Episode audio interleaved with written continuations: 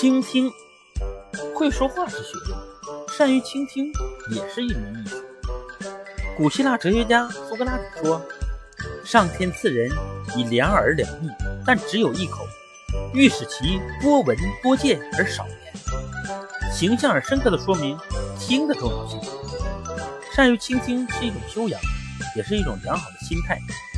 心境浮躁者不会倾听，因为他们浅薄。利欲熏心者善倾听，因为他们功利；心胸如斗者不能倾听，因为他们狭隘；老谋深算者不愿倾听，因为他们世故。只有拥有慈善的爱心、大度的宽容、颖悟的耐心、高尚心灵的人，才是最好的倾听者。孔子说：“六十而耳顺”，意思是说，君子能以所持的正确意见不排斥他人。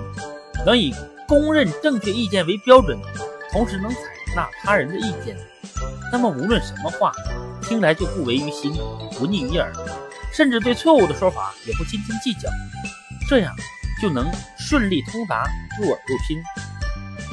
孔子周游列国十三年，尝尽了人世间的艰辛苦楚，经过了谗言、讥言、嘲言、责言，屡遭白眼，颇受冷。但孔子都以超然的态度对待。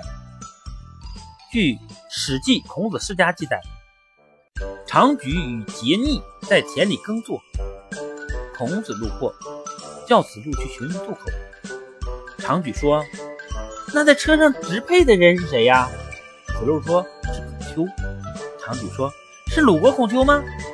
子路答说：“是。”长举说：“他早该知道渡口在哪了。”子路不得已，又问桀逆。桀逆说：“你是谁？”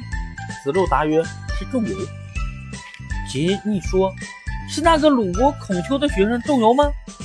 子路答说：“是。”桀逆说：“你看那水流滔滔，天下都是一般的呀，谁能改变得了呢？而你与其跟随孔丘躲避坏人，不如跟随我们做避世之人吧。”子路将这些话告诉了孔子，孔子怅然地说道：“我们既然无法跟鸟兽待在一起，若不跟天下人待在一起，又跟谁待在一起呢？天下如果太平，我就会和你们一起来改变现实的事情了。”这两个人对孔子出语不敬，态度轻慢，但孔子不以为逆，反倒表明追求理想的心迹。可见他宅心仁厚、高深的修养。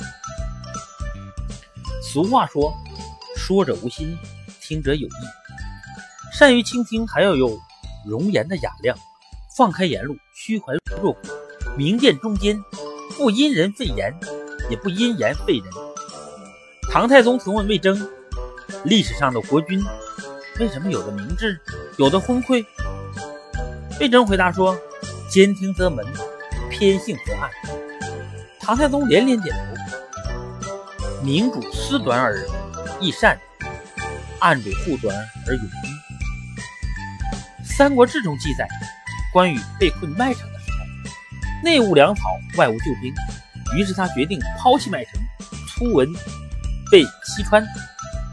去西川有两条路可走，一条大路，一条偏僻小道。关羽打算走小道。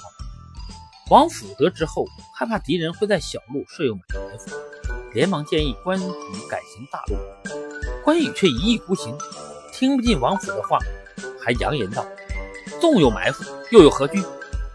王府无可奈何，料定关羽此行凶多吉少。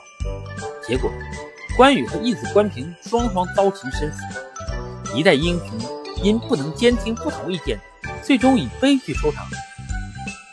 陈寿为此评论说：“关羽刚愎而骄矜，张飞暴虐而寡恩，两人都因性格弱点而丧生。”《论语》中还有个故事：孔子有个学生叫如悲，做错了事，想去跟他解释，孔子却托病不见。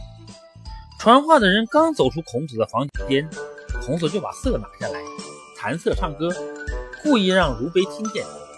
意思就是告诉如悲，我根本没去，就是不见你。像如悲这样的人，往往做错事跑来找老师，事实上老师也只是听他说说话，并没具体意见。可是这些人出来之后就会说：“老师已经了解了，你们就不要再责怪我了。”孔子看出了这种人，所以根本就不给他机会。看来有时不见不听也是应该的。